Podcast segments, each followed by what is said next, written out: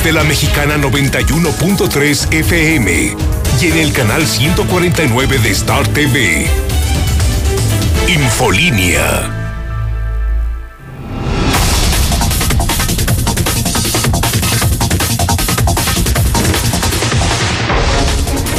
Muy buenas noches, amables radioescuchas, amigos televidentes. Muy buenas noches. Mi nombre es Antonio Zapata y esto es Infolínea de la Noche con la información más importante ocurrida en las últimas horas en México en el mundo y por supuesto en Aguascalientes. En unos momentos más les tendremos información de lo que ha sucedido y déjeme decirle que está bastante interesante. De entrada, padres de familia de Aguascalientes rechazan las mochilas transparentes. ¿Se acuerda usted lo que sucedió allá en el norte, un chavito que entró a su escuela y, con un arma de fuego mató a su maestra, pues esta, esta medida es producto de ese suceso, pero aquí no lo quieren.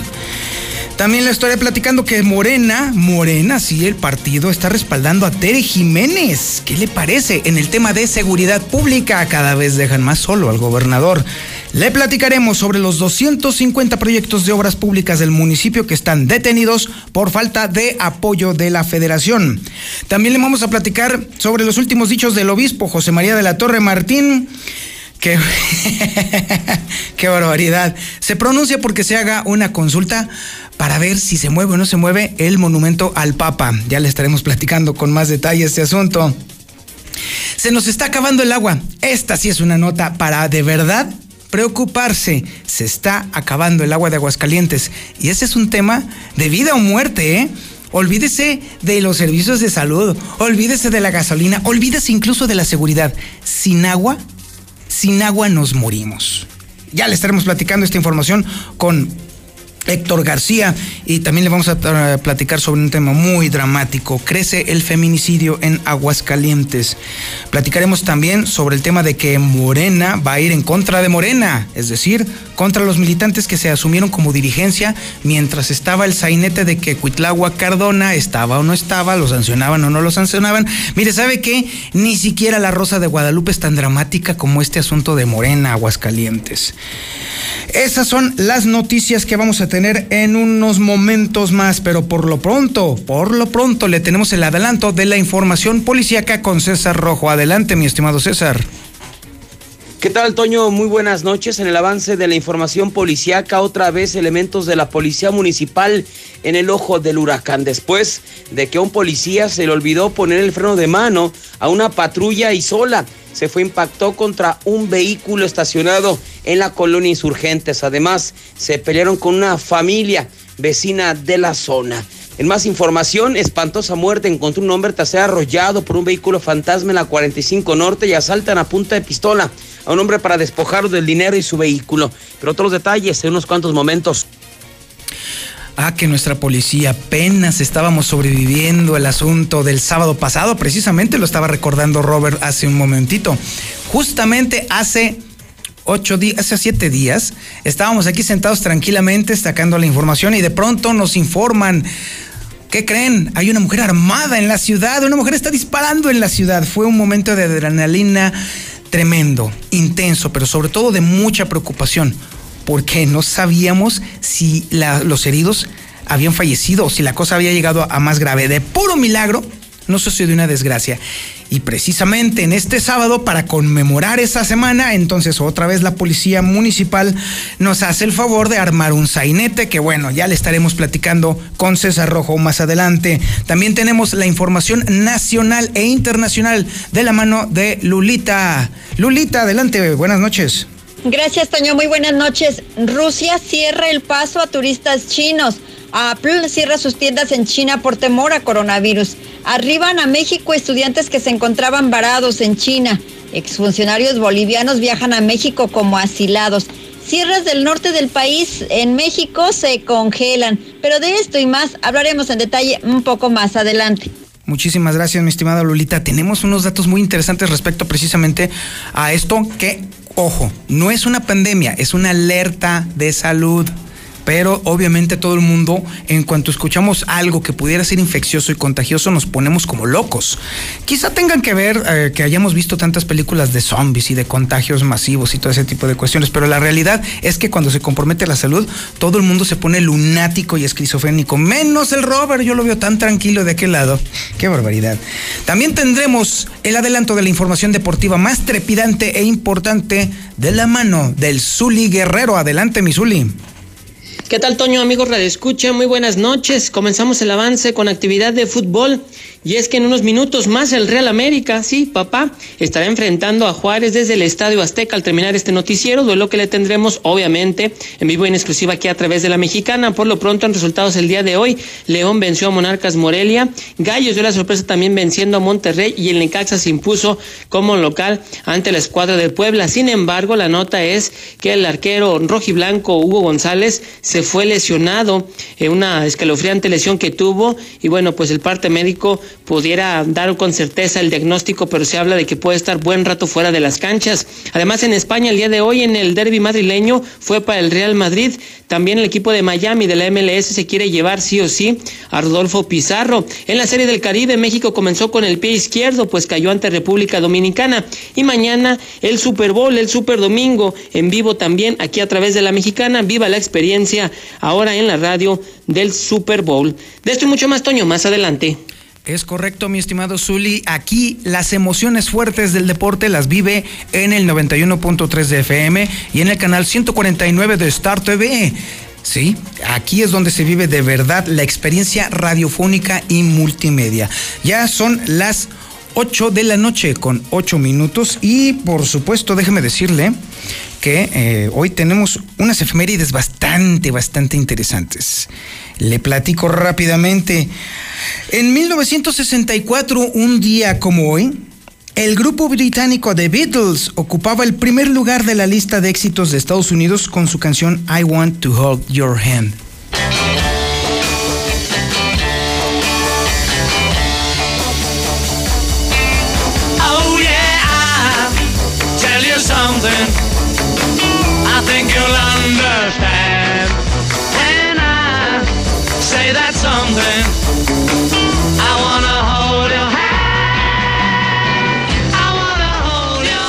Rolón, rolón, rolón. Y déjame decirle que los Beatles no son de mi gusto. La verdad es que yo prefiero Pink Floyd. Pero hay algo que decir. Y sí, aquí me están dando la razón, por supuesto.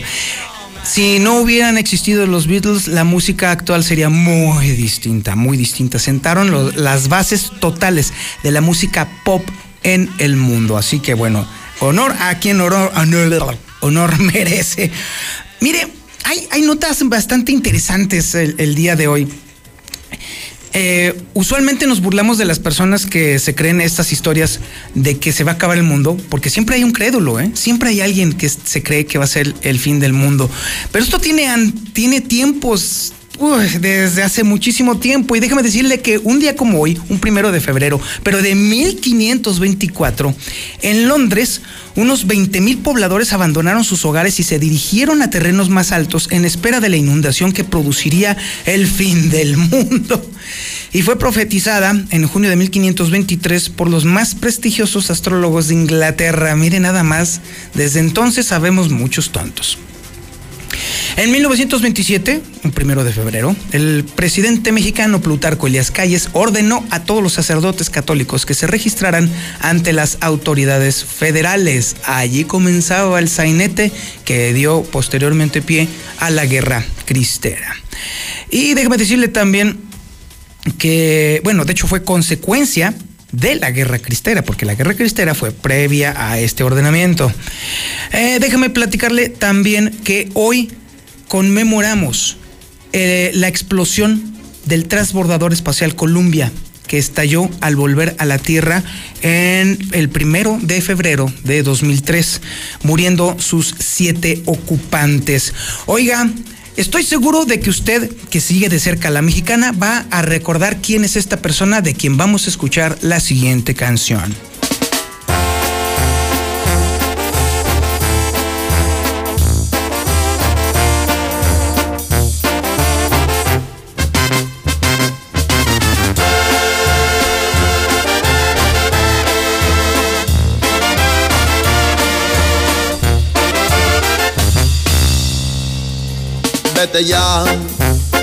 Si no encuentras motivos para seguir conmigo, ¿para qué continuar? Nacía un primero de febrero, pero de 1979, Valentín Elizalde, cantante mexicano. Bueno, eso de cantante es un decir, francamente, qué terrible voz tenía el señor, pero era un género, hay que dejarlo bien claro. El hecho de que a mí no me agrade mucho no quiere decir que no haya sido un referente, de hecho, un antes y un después en la música eh, mexicana actual. Hubiera cumplido el día de hoy 40 años. 41 años, 41 años, ciertamente, ciertamente, 41 años, ya ni las cuentas me salen en estos días. Falleció en 2006 Valentín Elizalde y aún se le sigue recordando. También recordamos a Buster Keaton que nació eh, un primero de febrero, perdón, falleció en un primero de febrero de 1966. Buster Keaton, el amo y señor de el cine mudo eh, estadounidense. Y también en 1988, eh, un primero de febrero, fallecía Heather O'Rourke. Probablemente el nombre no le diga nada, pero si le digo qué película protagonizó o qué películas protagonizó, seguramente va a ubicarla de inmediato. Es la niña que la hacía de protagonista en la película Poltergeist. Heather O'Rourke murió en 1988, apenas tenía 18 años cuando falleció. Falleció de una enfermedad muy peculiar, muy extraña. De hecho, en la tercera película, el Poltergeist 3, ya se le notaba, sí, sí, se le llegó a ver precisamente que ya estaba eh, bastante afectada por, ese, por esa enfermedad extraña que en un ratito más le estaré platicando cuál es. fue la enfermedad que mató a Heather O'Rourke. Son las 8 de la noche con 13 minutos y ahora sí vámonos con la información local.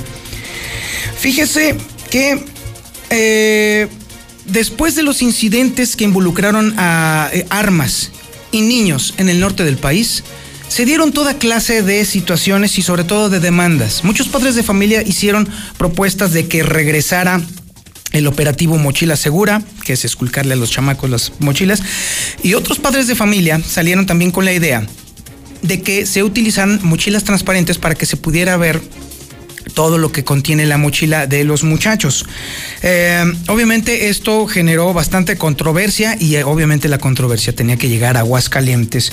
Y déjeme decirle que los padres de familia de Aguascalientes dicen que no, que no quieren mochilas transparentes para sus chamacos en las escuelas. Lucero Álvarez nos tiene el dato. Adelante, Lucero. Gracias, Toño. Muy buenas noches. Al menos aquí los papás están rechazando esta medida que sí adoptaron de manera particular y recientemente allí en Torreón, Coahuila, tras la masacre de un menor de edad que ingresara con armas al plantel educativo. Aseguran que en el caso de Aguascalientes no es necesario el utilizar una mochila transparente, en primera porque sería un gasto que tendría que eh, estar realizando los padres de familia y segundo que las condiciones de seguridad en Aguascalientes son muy diferentes a las de otros estados. Así lo estableció la presidenta de este organismo, Viridiana Maya. No, no se ha hablado nada sobre el tema. No creo que sea necesario. La realidad es que eso representaría un gasto este, extra para los padres de familia o para el gobierno. Y entonces no, no se ha pensado en eso, pero sí se ha hecho mucho hincapié en que los padres de familia revisemos las mochilas antes de salir de casa de nuestros hijos, porque le comentaba yo a un compañero de ustedes que a veces dejan la mochila desde el viernes y no le volvemos a hacer caso hasta el lunes. O no volvemos a saber nada de la mochila hasta que vuelven a ir a, a- la escuela. Entonces, ¿qué está pasando? Estamos, estamos omitiendo esa parte de la seguridad de nuestros hijos desde nuestro hogar. Lo que sí mencionó es que a raíz de estos últimos sucesos acontecidos en el norte del país, se ha reforzado el operativo de mochila segura, que no es otra cosa que revisar las mochilas al ingreso de los planteles con la aprobación de padres de familia y generalmente son ellos mismos quienes realizan la revisión al ingreso de los planteles. Así que por lo pronto esa es la medida de mate- en materia de seguridad que se están empleando, pero descartan que por lo pronto se tenga que utilizar mochilas transparentes como ya ocurre en otros estados. Hasta aquí la información.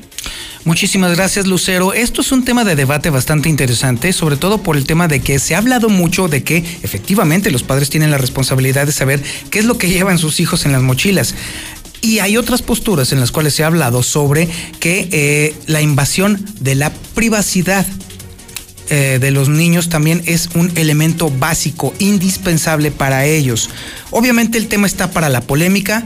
Creo yo que esto de la mochila transparente es llevar un poco las cosas al extremo, pero también después de todo lo que ha acontecido es una medida por lo menos, por lo menos, por lo menos no tan loca, no tan esquizofrénica como cualquiera podría verlo. Ya son las 8 de la noche con 16 minutos y ahora le comento que 250 proyectos de obras públicas del municipio están parados. 250. ¿Y sabe por qué? Pues sí, porque no hay apoyo de la federación. Marcela González nos tiene el dato preciso. Marcelita, adelante. Muy buenas noches, Toño. Buenas noches, auditorio de la Mexicana. Pues informarles que, como bien lo mencionas, 250 proyectos municipales de obra pública están detenidos en este momento por falta de recursos. Y es que se trata de obras que requieren indispensablemente el apoyo de la Federación. Se han hecho las peticiones, pero están en espera de que se dé respuesta positiva para poner en marcha todas estas obras. Una de ellas tiene que ver con pavimentos y es una gran demanda ciudadana. Se refiere a la pavimentación del tercer anillo periférico de la ciudad. Y es que sabido que se encuentra en pésimas condiciones y se necesitan 600 millones de pesos para dejarlo en buen estado todo el anillo periférico, según informó el secretario de Obras Públicas Municipales, Marco Licón, quien además detalló que por su parte la presidenta municipal, Tere Jiménez, ya hizo gestiones de 2.500 millones de pesos a la federación, así es que, pues al pendiente de la respuesta que se dé en este sentido. Estas inversiones que es infraestructura en todo el país. ¿Cuántos proyectos están ahorita detenidos por la falta de sus recursos federales? Nosotros tenemos cerca de 250 proyectos. En este año la alcaldesa solicitó cerca de 2.500 millones de pesos, del cual sigue tocando puertas. Ella constantemente va a México a tratar de bajar esos recursos de la federación. Eh, si no se dan esos recursos, no, los 250 proyectos. Sí, quedarían en stand-by. Ya tenemos ahorita, desde que nuestro gobierno cambió, que hemos recibido prácticamente nada de estos recursos. Antes teníamos muchos beneficios del programa federal, ahora sigue tocando puertas, ya no ha dejado de trabajar y esperemos que nuestro presidente de la República ya voltee a ver a todo el país y que nos dé estos beneficios. En consecuencia, se espera que el gobierno federal voltee a ver Aguascalientes cuanto antes y se libere, pues por lo menos una parte de esos recursos que ya se solicitaron. Mientras tanto, el funcionario municipal destacó que no van a quitar el dedo del renglón. Es mi reporte. Muy buenas noches. Muchísimas, gracias, Marcela. Mire, ¿sabe qué? Mientras tengamos un gobernador tan soquete como el que tenemos, a la alcaldesa le va a costar el triple del trabajo conseguir esos recursos. Esa es la verdad, porque bueno, mientras el gobernador sigue haciendo los ridículos, el más reciente, el decir que no al INSABI, luego después que siempre sí, obviamente no nos deja nada, nada, nada bien parados ante la federación.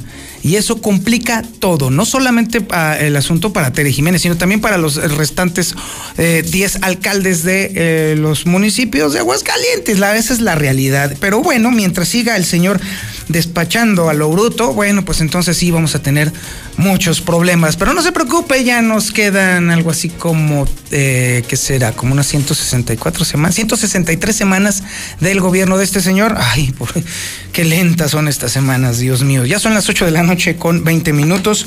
Y ahora sí nos vamos a un tema realmente delicado.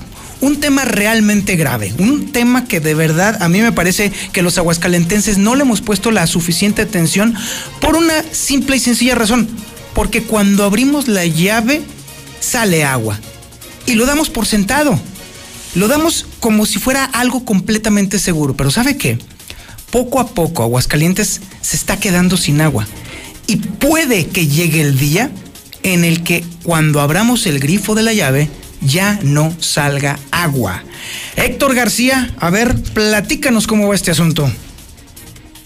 ¿Qué tal? Muy buenas noches. Se baten mantos acuíferos de Huascalientes a razón de un metro por año. Así lo advierte el secretario de Sustentabilidad, Medio Ambiente y Agua, Julio César Medina, quien indicó que el Estado está entre aquellos que ya comienzan a tener problemas serios eh, justamente en cuanto al abasto del vital líquido. Y en este sentido, pues la sustracción se hace todavía pues eh, más eh, prolongada.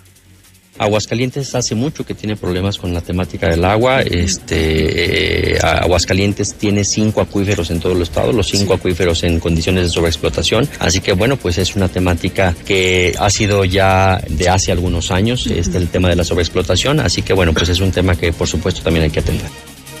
justamente hablaba de que es urgente trabajar en conjunto con acciones para evitar el llamado día cero. Hasta aquí con mi reporte y muy buenas noches. Muchísimas gracias, mi estimado Héctor. ¿Sabe usted a qué se refiere Héctor García con el día cero? Algo muy sencillo, que el municipio, o en todo caso también, y los sistemas estatales de distribución de agua cerraran la llave, es decir, que ya no hubiera agua entubada en Aguascalientes. Sí, parece un escenario de auténtico terror o de película, pero ¿sabe qué? Ya ha habido amenazas en otras ciudades del planeta de que suceda esto. En 2008 más o menos se anunció para, no, perdón, en 2014 se anunció para Ciudad del Cabo, en Sudáfrica, que era inevitable que llegara el día cero. Porque la gente consumía agua de una manera brutal, más de 300 litros diarios por persona, lo cual era insostenible para Ciudad del Cabo. Así pues, el sistema de distribución de agua de Sudáfrica decidió que Ciudad del Cabo se tenía que quedar sin agua porque ya era imposible, si no se reducía el consumo a por lo menos 50 litros por persona al día. Como se empezó a anunciar esto, entonces la gente de pronto comenzó a tomar conciencia precisamente del ahorro del agua y entonces de una manera mágica la gente empezó a reducir su consumo antes de que llegara el día cero para Ciudad del Cabo. Y así la gente se empezó a bañar muchísimo más rápido, empezó a revisar con todo cuidado los ciclos de lavado de la ropa, empezó a recolectar agua de lluvia o incluso a poner cubetas por debajo de cualquier grifo, llave o regadera que tuviera para poder aprovechar toda el agua posible. Y así los ciudadanos de Sudáfrica, específicamente Ciudad del Cabo, lograron reducir su consumo de 300 litros a 50 litros por persona. De esa forma, el día cero para esta ciudad de Sudáfrica se pospuso. No se ha cancelado, solamente se ha pospuesto. Es muy probable que en Aguascalientes lleguemos también a ese punto de que la, el sistema de distribución de agua potable, sea municipal o sea de una empresa o sea de Juan de las Cuerdas, se tenga que cerrar para las personas. Si no se reduce el consumo de agua. ¿Sabe cuánto consumimos los ciudadanos aguascalentenses? Consumimos casi 400 litros por persona diarios. Es un desperdicio descomunal. Y si eso usted le agrega que la mitad del agua que se distribuye se pierde por fugas, híjole, créame que estamos en una situación tan precaria, tan peligrosa, que no nos la vamos a acabar cuando suceda. ¿Y sabe qué es lo que más me temo? Que va a suceder todavía estando yo en vida, ¿eh? La van a ver nuestros hijos, la van a padecer nuestros nietos y lo vamos a ver. Vamos a ser testigos de este asunto. Y, y, créame que, ya para finalizar este comentario, el tema es de la mayor relevancia porque eh, ahí tenemos un pequeño datito. Mire, más allá del tema de la seguridad, más allá del tema de la salud, más allá del tema de los servicios públicos, el tema del agua es vital, porque simple y sencillamente sin agua nos morimos. Así de sencillo, así de simple. Si el humano no tiene agua, se muere. Y eso sí va a ser un problema. Y eso sí va a ser un caos. Y eso va a ser inevitablemente algo que nos, en lo que nos vamos a tener que ocupar en los próximos años. Porque sabe que, francamente, las actuales administraciones eh, estatal y municipal se lo han tomado con una ligereza tan terrible y lo han convertido pues obviamente en moneda política, pero es inevitable que la gente tenga que pagar el agua en lo que cuesta su extracción y en el valor real que tiene. Así pues, la próxima vez que ahorita usted abra la llave y salga el agua, téngalo como un enorme logro humano, porque lo es en verdad, pero sobre todo, cuéntele los días, cuéntele las semanas, cuéntele los años, porque cada vez son menos. Ya son las 8 de la noche con 25 minutos y ahora nos vamos con Aarón Moya. Aarón Moya nos tiene preparado una nota bastante interesante. Ay, los desaparecidos. El tema de los desaparecidos cada vez es más preocupante en Aguascalientes. Y sobre todo, ¿sabe por qué? Porque hay organizaciones eh, civiles que dicen que la fiscalía es tan floja, es tan inútil, es tan inepta en este tema, que las redes sociales son todavía más efectivas para localizar a los desaparecidos. Aarón, buenas noches. Gracias, Antonio. Muy buenas noches para ti, para todo el auditorio. Las redes sociales encuentran más desaparecidos que la Fiscalía. Adicional a los trabajos de búsqueda que los colectivos y familiares de personas extraviadas emprenden por su propia cuenta, motivados sobre todo por la falta de respuestas o hallazgos de las autoridades, también son las asociaciones quienes, ayudados de herramientas como Facebook, han encontrado hidrocálidos con reporte de desaparición. Y aunque dijo no tener números exactos, la vocera del Observatorio de Violencia Social y de Género, Violeta Sabat, explicó que en la mayoría de los casos en que las alertas circulan en redes, las personas son encontradas. Sí, efectivamente, este, en este momento las redes sociales han sido muy útiles para la localización de personas. No sabemos, por ejemplo, si todas las personas que, eh, levantan una denuncia por desaparición deciden hacerlo en redes sociales, pero este, pues al menos de las de todas las denuncias que, que han sido localizadas, perdón, que han sido que han sido este, transmitidas o, o, bueno, compartidas en, en redes, la mayoría pues han sido localizadas de esta forma. Pues incluso este eh, a veces que nos llegan al, al grupo del observatorio o a la página el boletín para compartirlo, entonces en tres o cuatro llega ya la, la alerta, bueno, de la, de la persona que lo compartió, ya fue localizada. Según las últimas cifras del Registro Nacional de Personas Extraviadas y Desaparecidas, en Aguascalientes habían más de 232 hidrocálidos que no volvieron a ser vistos, por lo que Violeta llama a las autoridades a darle celeridad a todos los procesos. Hasta aquí mi reporte, Antonio. Buenas noches para todos. Muy buenas noches, mi estimado Aaron. ¿Cómo ve? Que ya se diga que las redes sociales son más efectivas que la fiscalía para detectar y ubicar a desaparecidos, ya debería de ponernos a pensar eh, con toda claridad en la clase de personas o de funcionarios en las que están nuestra seguridad, nuestra justicia.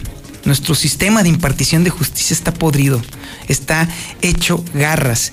Y esto es nada más en la puntita del témpano debajo de esa superficie de podredumbre, de impudicia, créame que eh, prevalecen todavía prácticas terribles, horrendas, espantosas. Y bueno, y eso, eh, eso es parte precisamente de la corrupción. Otra parte también realmente grave de lo que sucede en la fiscalía es precisamente en el sistema de registro de los crímenes. Ese créame que está hecho y, y, se sorprendería de verdad, amigo eh, Radio Escucha y Cibernauta. Lo hacen todavía de manera manual y con tablitas de Excel. Así se la platico nada más. Ya son las 8 de la noche con 29 minutos. Y déjeme decirle, volvemos ahora al tema del coronavirus, pero ahora, a ver, uberianos, paren oreja porque esto está bastante interesante y obviamente les puede afectar a ustedes. Esperemos que no muy pronto.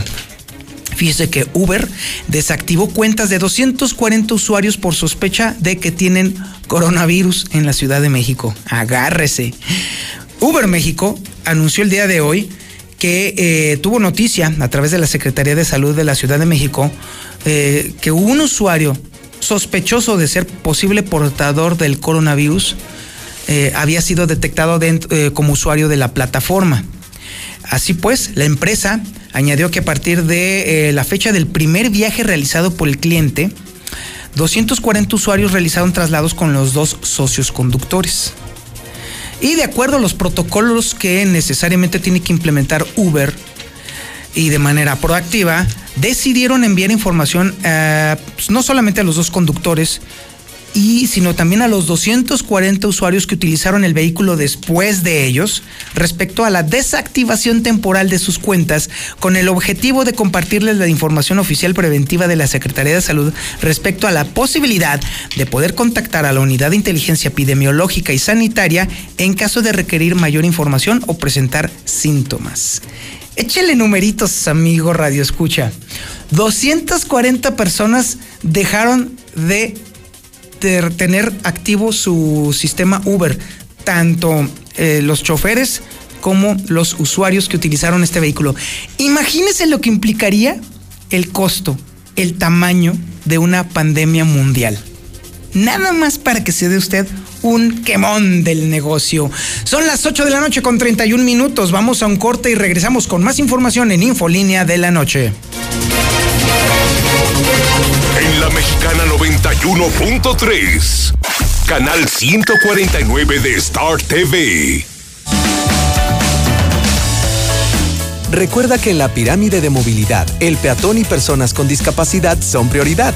Al caminar por las calles debe ser siempre visible y predecible. Evita accidentes. La banqueta se respeta. Ayuntamiento de Aguascalientes. Mi INE está hecho de la certeza que las y los ciudadanos le damos a las elecciones. Mi INE está hecho de transparencia. La participación voluntaria de quienes vigilamos los procesos electorales nos da confianza a todas y todos. Si quieres hacer algo grande por la democracia, presenta tu solicitud para ser observador u observadora electoral en las oficinas del INE de tu localidad y participa en las elecciones de Coahuila e Hidalgo. Infórmate en INE.mx. Porque mi país me importa, seré observadora electoral en las elecciones de este 7 de junio. Contamos todas, contamos todos. INE. Si te sientes deprimido, con ansiedad o desesperado, no estás solo. En la línea de la vida podemos ayudarte. Llama al 800-911-2000. Te damos información y te escuchamos. También respondemos en redes sociales. Y ofrecemos pláticas, talleres y atención profesional en escuelas o centros de trabajo. No, te, pierdas. Juntos por la paz. Estrategia Nacional para la Prevención de Adicciones. Gobierno de México.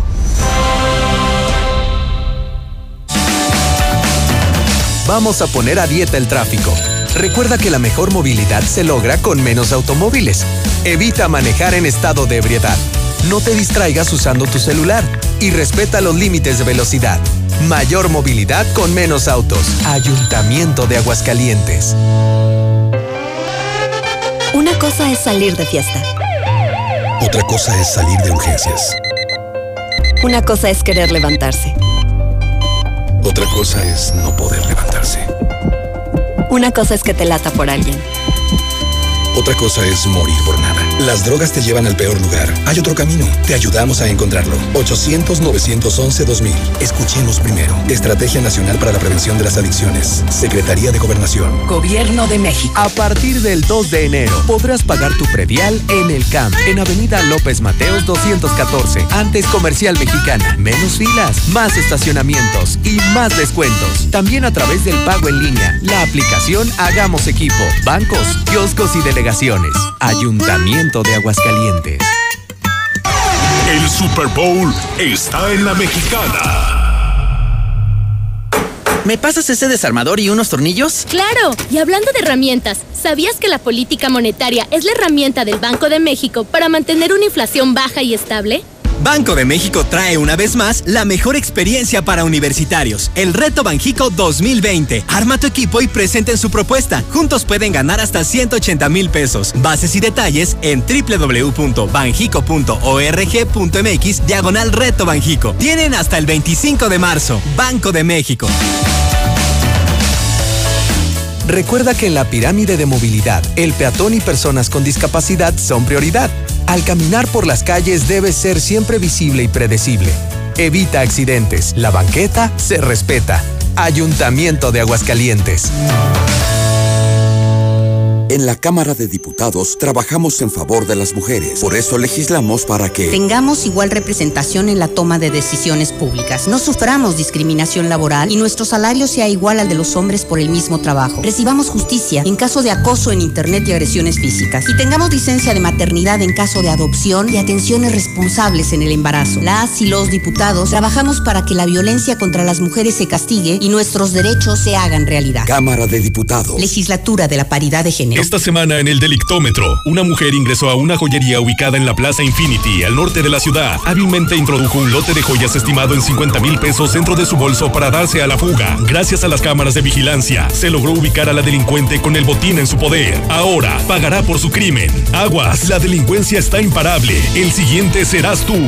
Protege tu patrimonio con los expertos. Adquiere lo mejor en cercos eléctricos, cámaras de vigilancia y alarmas a los mejores precios. Red Universal, tu aliado en seguridad. 449-111-2234. Vamos a poner a dieta el tráfico. Recuerda que la mejor movilidad se logra con menos automóviles.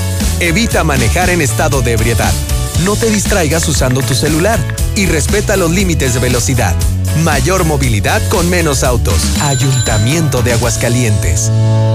Esta semana en el Delictómetro, dos sujetos fuertemente armados ingresaron a una cremería ubicada en la calle Plan de Ayala en el exigido Ojo Caliente. Amagando al propietario con lujo de violencia, lograron despojarlo de su cartera, teléfono celular y su camioneta. Las autoridades no lograron dar con los delincuentes. Si hubiera tenido cámaras de seguridad en su negocio, es un hecho. Los delincuentes estarían hoy tras las rejas. Aguas, la delincuencia está imparable. El siguiente serás tú. Protege tu patrimonio con los expertos. Adquiere lo mejor en cercos eléctricos, cámaras de vigilancia y alarmas a los mejores precios. Red Universal, tu aliado en seguridad. 449-111-2234. A partir del 2 de enero podrás pagar tu predial en el CAMP, en Avenida López Mateos 214, antes Comercial Mexicana. Menos filas, más estacionamientos y más descuentos. También a través del pago en línea, la aplicación Hagamos Equipo, bancos, kioscos y delegaciones. Ayuntamiento de Aguascalientes. En la Mexicana 91.3, canal 149 de Star TV.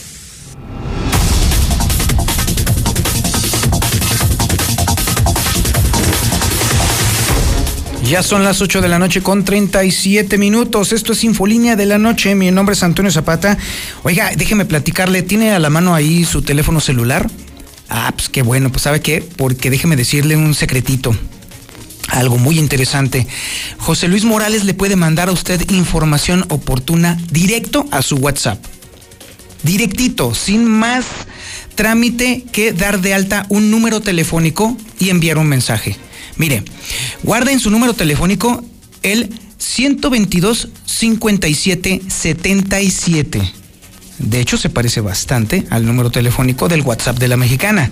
Pero este número, recuérdelo, 449 122 57 77.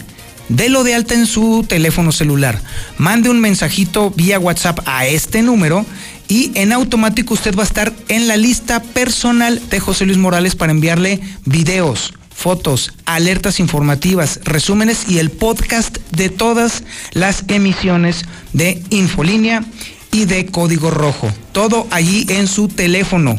Y obviamente, déjeme decirle que usted también puede hacer sus reportes en ese número celular y los recibe directamente José Luis Morales. 8 de la noche con 38 minutos. Ahora nos vamos al resumen de la información policíaca de la mano de César Rojo. César, adelante.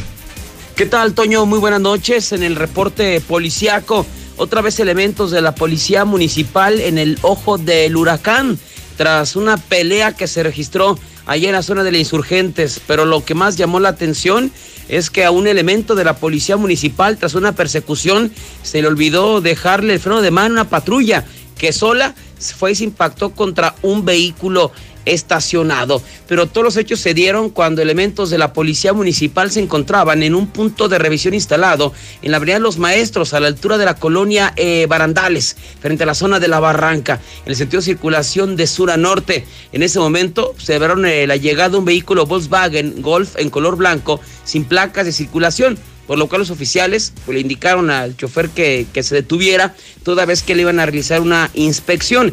En ese momento el conductor eh, se detuvo y cuando los uniformados se acercaban a, la unidad, este intempestivamente arrancó Así es que esto provocó que los oficiales que estaban en este punto de revisión fueran tras él, dando una, una persecución que terminó hasta la finca marcada con el 124 de la calle Francisco Carrera Torre, allá de la zona de la Insurgentes. Una vez que el conductor y su acompañante se bajan, llegaron dos patrullas. También los oficiales se detuvieron, pero a uno de ellos, a uno de los policías, se le olvidó poner el freno de mano. Así es que aprovechando que es una calle de bajadita, pues sola, se fue y se impactó la patrulla contra un vehículo Cadillac que en ese momento se encontraba estacionado. Así es que tras el impacto, pues uno de los policías trató de detener la, la patrulla, cosa que le fue imposible. Así es que de los ocupantes del vehículo Golf solamente tuvieron a José Alejandro de 16 años de edad. El conductor no fue detenido, pero además del impacto, además de la detención, pues salió la familia de este joven a defenderlo. Así es que elementos de la policía municipal fueron agredidos y posteriormente después de estar agredidos tuvieron que llegar refuerzos para finalmente controlarlos. Sin embargo, se salió de control cuando salió el dueño del vehículo chocado para reclamarle a los uniformados que se hicieran cargo de los daños de su vehículo quien hasta el momento aparentemente nadie le ha dado la cara. La autoridad simplemente se ha reservado decir que hay un detenido, que no se paró en este filtro eh, que hizo la misma policía y que sí se harán cargo de los gastos al vehículo estacionado, ya que la patrulla cuenta con un seguro. Pero otra vez otra vez los policías municipales en el ojo del huracán. En más información asaltan a punta de pistola un hombre para despojarlo del dinero y de su vehículo. Los hechos se dieron en la calle Fresnillo de la colonia La Fe. A este sitio llegó el afectado a bordo de su vehículo. Después de una jornada de trabajo, se detuvo frente a su casa y al momento de que iba a entrar al inmueble aparecieron dos sujetos. Uno de ellos con un arma de fuego. Eh, le apuntó por la espalda, le indicó que le diera el dinero y a pesar de que este hombre decía que cuál dinero, el ratón le indicó que sabían que cargaba con una fuerte suma de dinero.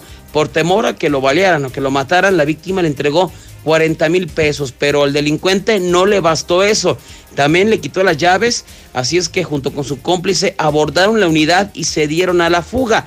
El afectado ingresó al domicilio, dio parte a los cuerpos de emergencia, se montó un operativo en la zona, no se detuvo los responsables ni tampoco se recuperó la camioneta de la víctima. Y ahora pasamos a los accidentes. Espantosa muerte encontró un hombre tras ser arrollado por un vehículo fantasma en la 45 Norte.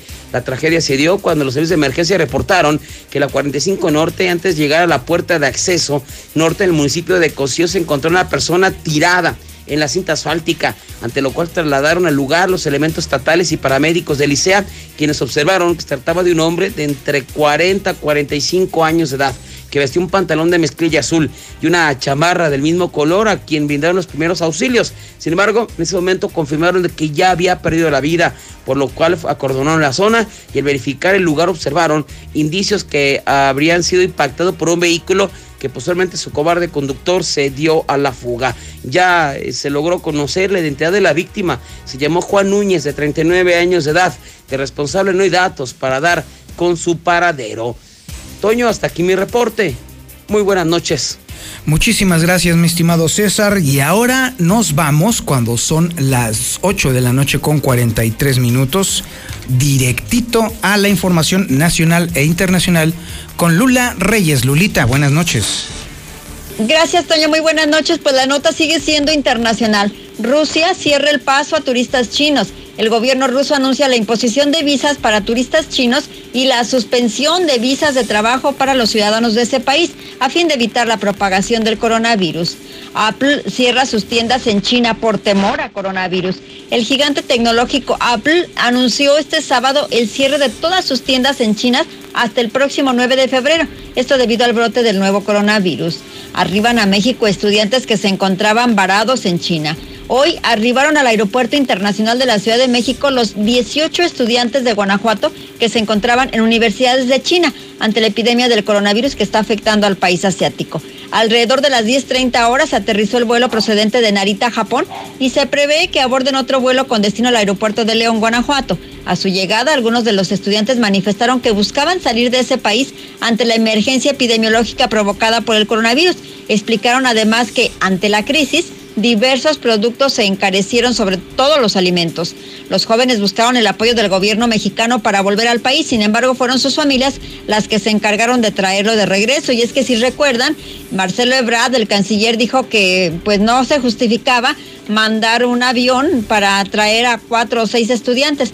Pues no, son 52 estudiantes en total, estos 18 son de Guanajuato y bueno, pues el gobierno no pudo pero sus familias sí pudieron traerlos de regreso a México. Exfuncionarios bolivianos viajan a México como asilados.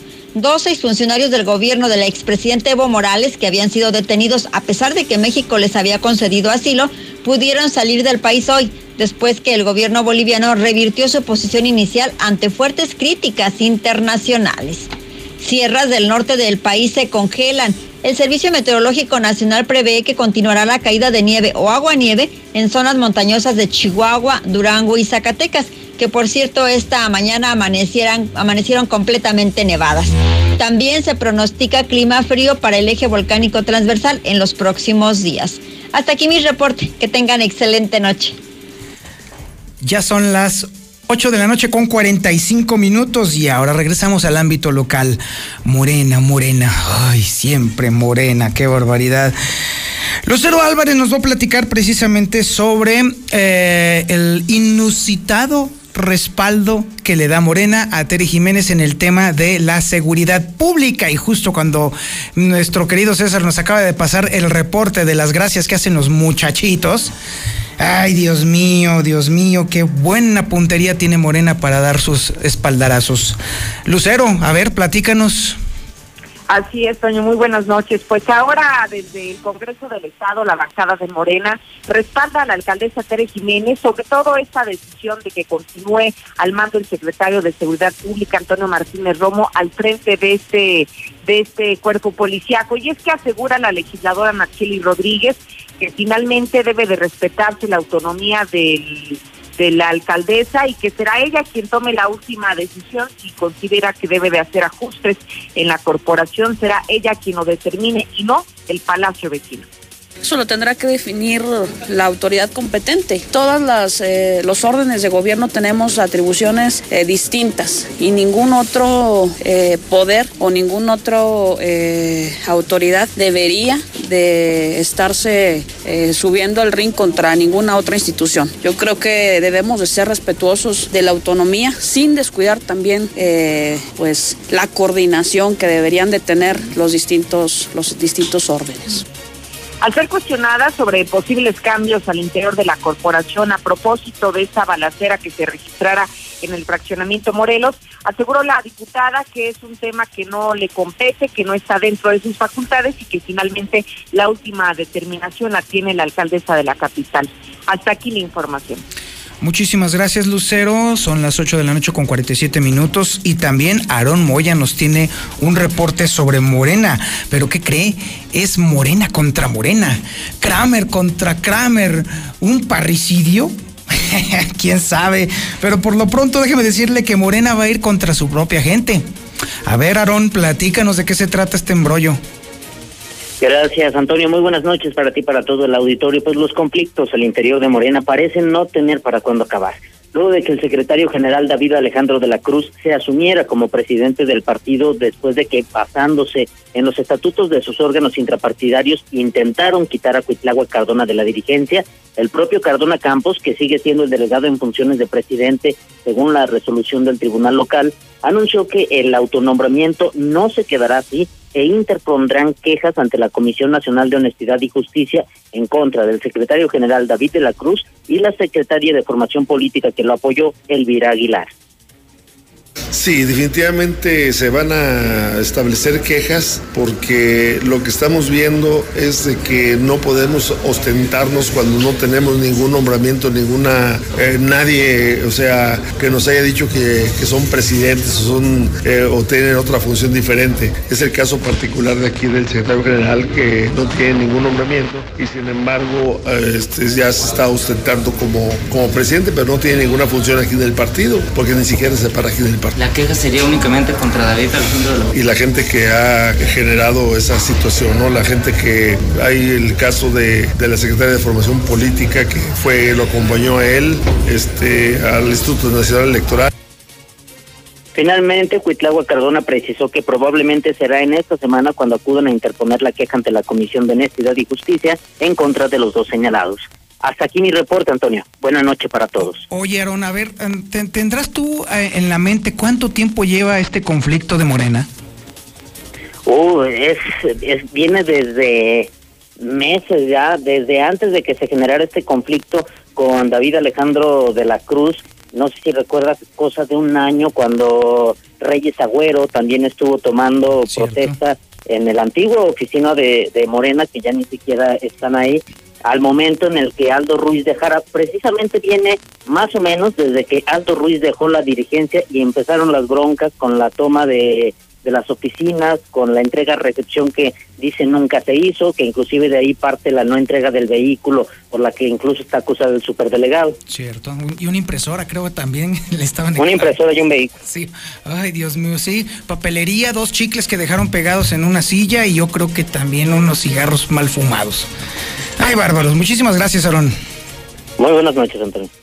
Esta telenovela es cortesía de Morena qué barbaridad, un drama trepidante, un, híjole, lágrimas, risas, pero sobre todo risas garantizadas. ¿Sabe por qué? Porque la verdad es que... Yo creo que ya en estas últimas elecciones que vimos, eh, las municipales pasadas, vimos cómo se desfondó brutalmente Morena. La mitad fue responsabilidad del pésimo candidato que escogieron, que fue este señor Ávila, el Ironman. Definitivamente fue una eh, un catastrófica elección la que hicieron los señores de Morena para que los representara hacia la alcaldía. Los resultados fueron terribles. Perdieron más de 100 mil votos. Más de 100 mil votos. Y ahora que estén con estos líos, dimes y diretes y tontería y media, lo único que están provocando es que la gente confirme mentalmente lo que en realidad es el partido Morena. No solamente una sucursal del viejo PRI, sino también un lugar en donde no vale la pena estar siquiera cerquita. Son las 8 de la noche con 52 minutos. Y bueno, ahora vámonos al tema eh, religioso o al tema de obras públicas o al tema de, de, la selección de la ubicación de los monumentos públicos o al tema del embellecimiento de la ciudad. Yo ya no sé de qué se trata este relajo. Marcela, a ver, platícanos, ¿qué dijo ahora el obispo? Muy buenas noches, Toño. Buenas noches, auditorio de la Mexicana. Pues te comento que el obispo José María de la Torre Martín opinó sobre este tema de los proyectos de los pasos a desnivel, en esta ocasión a la altura del monumento a San Juan Pablo II, y señaló que ante la polémica de si se reubica o no, se tiene que tomar en cuenta la opinión de los ciudadanos, sobre todo de los vecinos de esa zona. Mencionó que tal parece que así será, pero pues él se pronuncia porque sí se lleve a cabo una encuesta donde se haga valer la decisión de los ciudadanos y este destacó que es un sitio que concurren muchas familias y que frecuentemente pues está se está buscando la manera de, que no decaiga la, la, afluencia de personas a esa zona y es por ello pues que, tendría que pronunciarse la gente por si permanece en ese lugar o si se reubica este monumento. Señaló que eso ya se sabrá a través de una consulta que en su momento se realizaría. Comentó que de acuerdo a la información a la cual él ha tenido acceso, pues faltaría mucho tiempo para ello. Sería la última etapa del proyecto de, de rehabilitación de esta zona que incluye la construcción de nuevas realidades. Vamos a escucharles. Y la convivencia de las colonias que conviven ahí. Entonces, los primeros consultados van a ser los colonos ahí. Y luego estudiar cómo fue el origen que se puso ese monumento y de qué manera se puede pues dignificar la zona y recolocar el monumento. Entonces todavía es bastante prematuro. Pero sí es bueno que se tome en cuenta la opinión de la gente, o sea, claro, que se haga esta es lo, es lo que piensan hacer, pero en su momento, porque ahorita lo que está diseñado es los puentes. La otra parte, pues, eh, va, veto a saber si, si ajusta el, el obispo comentó que el proyecto suena muy interesante, pero insistió en que siempre se debe de tomar en cuenta la opinión de los ciudadanos. Es mi reporte. Muy buenas noches. ¿Por qué no lo dijo antes el obispo, caray? Antes de que empezara la obra, antes de que empezara todo este sainete. ¿Por qué no lo dijo antes, caray? Son las 8 de la noche con 54 minutos y bueno, vámonos a temas que son realmente preocupantes. El feminicidio en Aguascalientes está creciendo y de manera alarmante. Héctor García, a ver, platícanos de este tema.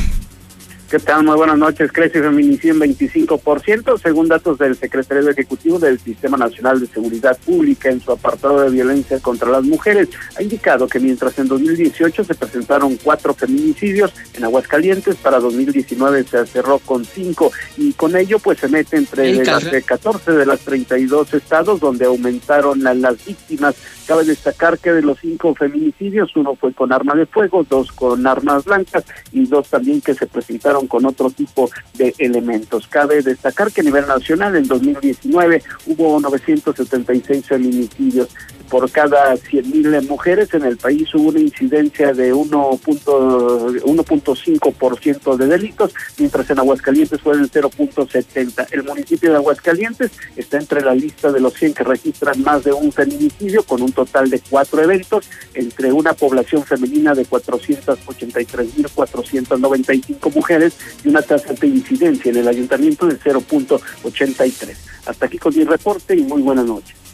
Muchísimas gracias, mi estimado Héctor. Bueno, ya nos vamos, se acaba Infolínea de la noche, pero antes déjame decirle que el día de mañana vamos a vivir un día muy especial. Va a ser la Capicúa o es el o el día del palíndromo. ¿Por qué el palíndromo? Porque va a ser el 0202-2020. Es decir, el 2 de febrero del segundo mes del año 2020. Y si usted lo pone al revés, se lee exactamente igual. Es decir, es un número palíndromo. Pero antes de irnos, déjeme decirle que nos vamos con el Zuli para que nos dé su resumen deportivo. Adelante, mi Zuli. ¿Qué tal amigos Radio Escucha? Oye Toño, te voy a pedir un favor, vámonos rapidito, eh, rapidito con la sección, con todo lo que tengas, porque hay que darle paso al América, al Real Papá. Sí, y es que terminando este noticiero, este espacio noticioso, bueno, pues el América estará buscando volar en lo más alto del campeonato al recibir a la visita de Juárez. Así es que el duelo prácticamente ahorita ya en unos minutos más, así es que rápido mi Toño me voy a ir yo y para que tú también le des eh, pues agilidad a esto, porque toda la gente obviamente quiere escuchar a papá, al Real América. Así es que no me entretengo más. Bueno, te informaba eh, el día de hoy la jornada número 4 en la continuación. Además del partido del América, León venció dos goles por uno a Monarcas Morelia. Querétaro dio la campanada 2 por 1 ante Monterrey. Necaxa en casa venció dos goles por cero al Puebla. Sin embargo, pues la nota fue la terrible lesión que sufrió el arquero del Necaxa González, quien al parecer estará fuera de las canchas durante buen rato. Así es que bueno, pues así las cosas también en unos instantes más. Eh, Pumas estará visitando a Santos Laguna y además también, bueno, pues el día de mañana se tendrá el duelo Toluca ante Cruz Azul. Así es que bueno, pues rápidamente nos vamos con la información del balompié mexicano. Además, eh, bueno, también se da a conocer que Rodolfo Pizarro pues tiene una oferta importante del MLS, el conjunto de Miami estaría dispuesto a pagar casi los 20 millones de dólares que piden por los servicios. Sin embargo, se habla también de que tendría una oferta eh, pues del conjunto Krasnodar de Rusia además, así es que allá también hay mucho dinero, veremos qué sucede con el jugador mexicano. Además, también en España el día de hoy el derby madrileño se realizó donde el Real Madrid, bueno, pues con autoridad venció un gol por ser Atlético de Madrid, le faltó contundencia a los colchoneros y de esta manera los merengues, bueno, se mantienen en la cima del campeonato. En la liga inglesa también el día de hoy el Manchester United empató a cero goles ante el Wolves. Raúl Jiménez pues estuvo en la cancha, sin embargo no pudo eh, pues hacerse presente en las redes. Además también en la selección femenil de nuestro país en el preolímpico, buscando su boleto a lo que es Juegos Olímpicos en Tokio. El día de hoy venció seis goles por cero a San Cristóbal y Nieves. Prácticamente se dio un festín. En actividad de, béisbol, bueno, pues comenzó con el pie izquierdo la novena mexicana de los tomateros de Culacán, quien en esta serie del Caribe que se desarrolla en Puerto Rico, bueno, pues cayeron dos por uno ante Puerto Rico. Y le recordamos al auditorio también, mañana todo listo para el gran Super Domingo, sí, el Super Bowl en vivo y en exclusiva aquí a través de la mexicana. Viva la experiencia a través de la radio. Si usted por algún motivo no lo puede ver en casa a través de Star TV, bueno, pues sintonice la mexicana y disfrute de este encuentro. Así es que hasta aquí terminamos, mi Toño. Rápido, ¿eh? Rápido, por favor, no te entretengas, porque ya hay que darle paso al Real América desde el Estadio Azteca. Buenas noches y buen fin de semana para todos. Ay, Dios mío, ándale pues, Uli. Vamos entonces a escuchar el partido donde va a perder el fastidioso, el incómodo, el pesado, el latoso, el engorroso, el trabajoso, el desagradable y el inoportuno América. Eh, buenas noches. La cima, la estación número uno.